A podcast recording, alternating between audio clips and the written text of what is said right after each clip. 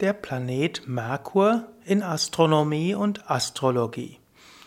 Ja, hallo und herzlich willkommen zur 30. Ausgabe des Jyotisha Podcasts, des Podcasts über indische Astrologie, über die Bedeutung von der Planeten, Tierkreiszeichen, Tage, Wochen, Stunden, Minuten, Monate, Jahre und so weiter. Die indische Astrologie ist sehr komplex. Jetzt befinden wir uns aber in einem relativ einfachen Thema, einer Folge über die Planeten, insbesondere über die astronomischen Tatsachen oder Fakten der Planeten. Also zunächst ein paar allgemeine Sachen. Der Merkur hm, kommt vom lateinischen Merx, Ware, ist äh, im Sanskrit Buddha und Buddha mit einem D heißt klug, verständig, weise. Merkur hat ein astronomisches Symbol, welches Kreuz, Kreis und Mondsichel miteinander verbindet, woraus schon klar ist, Merkur steht für Verbindung. Er ist der sonnennächste und schnellste Planet unseres Sonnensystems. Der Planet Merkur benötigt für einen siderischen Umlauf um die Sonne nur 88 Tage und ist nicht einmal halb so groß wie die Erde.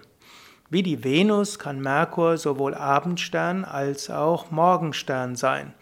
Wenn er nach der Sonne untergeht, ist er Abendstern.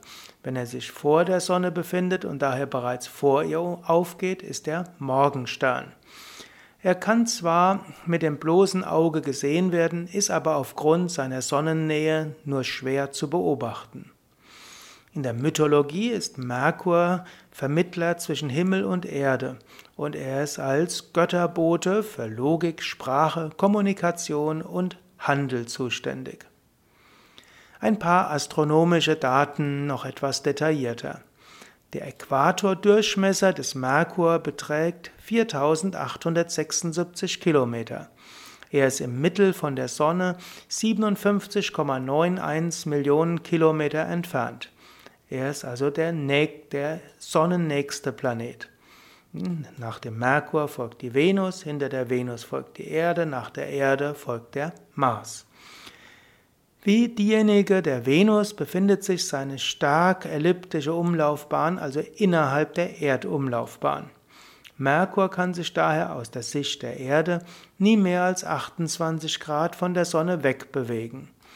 Er wird etwa dreimal im Jahr rückläufig von der Erde aus gesehen und da er an die Sonne gekoppelt ist, durchquert er den Tierkreis in 12 bis 14 Monaten. Er kann, das sind jetzt alles etwas komplexe astronomische Sachen, er kreist ja relativ schnell um die Sonne, aber weil die Erde um die Sonne geht, hm, äh, geht die geht der Merkur praktisch ähnlich wie die Sonne um den Tierkreiszeichen. Er legt pro Tag zwei Grad und zwölf Minuten im Tierkreis hindurch. Aufgrund seiner engen Verbindung zur Sonne befindet er sich immer entweder im selben Tierkreiszeichen wie sie oder im vorangehenden oder nachfolgenden. In der Wissenschaft wird aufgrund seiner stark elliptischen Bahn und eines fehlenden Mondes diskutiert, ob der Merkur einmal Trabant der Venus gewesen ist. Hm, also um die Venus herum gekreist ist und dann irgendwann die Umlaufbahn um die Sonne genommen hat. Rudolf Steiner hat darauf hingewiesen, dass Merkur und Venus sich von der Sonne abgespalten haben und dass die Namen von Merkur und Venus irgendwann mal verwechselt wurden, als das kopernikanische Weltsystem aufkam. Jetzt nur ein paar Worte über die Mythologie um Hermes bzw. Merkur. Ein andermal will ich das hier etwas weiter ausbauen. In der griechischen Mythologie war Hermes, der Sohn von Zeus, also Jupiter, und der Titanin Maya, einer Tochter des Atlas, welcher das Himmelsgewölbe trug. Von klein auf war Merkur der Sohn seines Vaters, denn er war überaus flink, verschlagen, wortgewandt und diplomatisch. Hermes kann sich als Götterbote schneller bewegen als das Licht. Hermes gilt so als der Gott der, also der Götterbote. Er gilt als der, der schnell ist. Er gilt als der Gott der Worte, der Diplomatie. Er ist auch der Gott der Kaufleute und, wie oft auch gesagt wird, der Gott der Diebe. In der hm, indischen Mythologie oder indischen Astrologie ist Merkur der Buddha, der Sohn von Soma bzw. Chandra, dem Mond, und Rohini bzw. Tara, der Frau von Brihaspati, des Jupiter. Das Aussehen von Merkur wird so beschrieben, er ist der schönste Planet, er ist geistreich, liebt Spaß, Lachen und ist gelehrt. Buddha, also der indische Merkur, nimmt das Wesen und die Konstitution der Planeten an, die ihn begleiten. Ja, mehr über Merkur als Buddha will ich ein andermal sagen. Jetzt ein paar Worte in der astrologischen Deutung. Der Merkur ist, abgesehen vom Merkur, der schnellste Himmelskörper unseres Sonnensystems.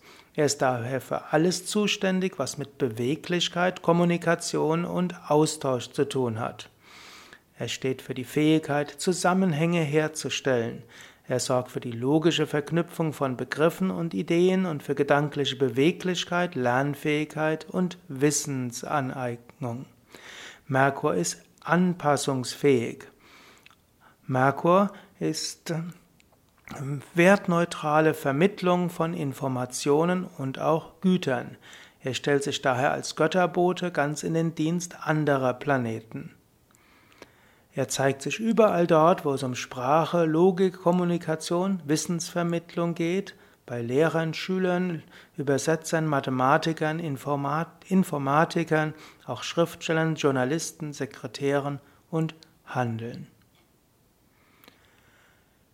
Ja, das war's auch schon für heute zum Planeten Merkur in diesem kurzen Podcast über Merkur, dem Planeten, den Götterboten hm, und den astrologischen Prinzip des Merkurs.